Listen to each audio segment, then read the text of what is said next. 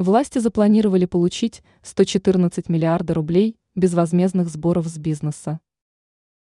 В 2023 году безвозмездные сборы с бизнеса могут принести в казну страны 114 миллиардов рублей.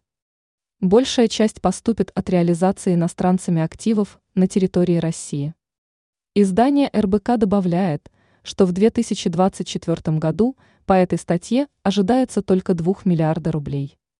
Такое решение было принято со стороны администрации России. Статья бюджета страны под названием «Безвозмездные поступления от негосударственных организаций» стала пополняться миллиардами с декабря 2022 года. Если резидент недружественного государства принял решение продать российский бизнес, то без добровольного взноса сделка может быть не подтверждена со стороны специальной подкомиссии при администрации РФ.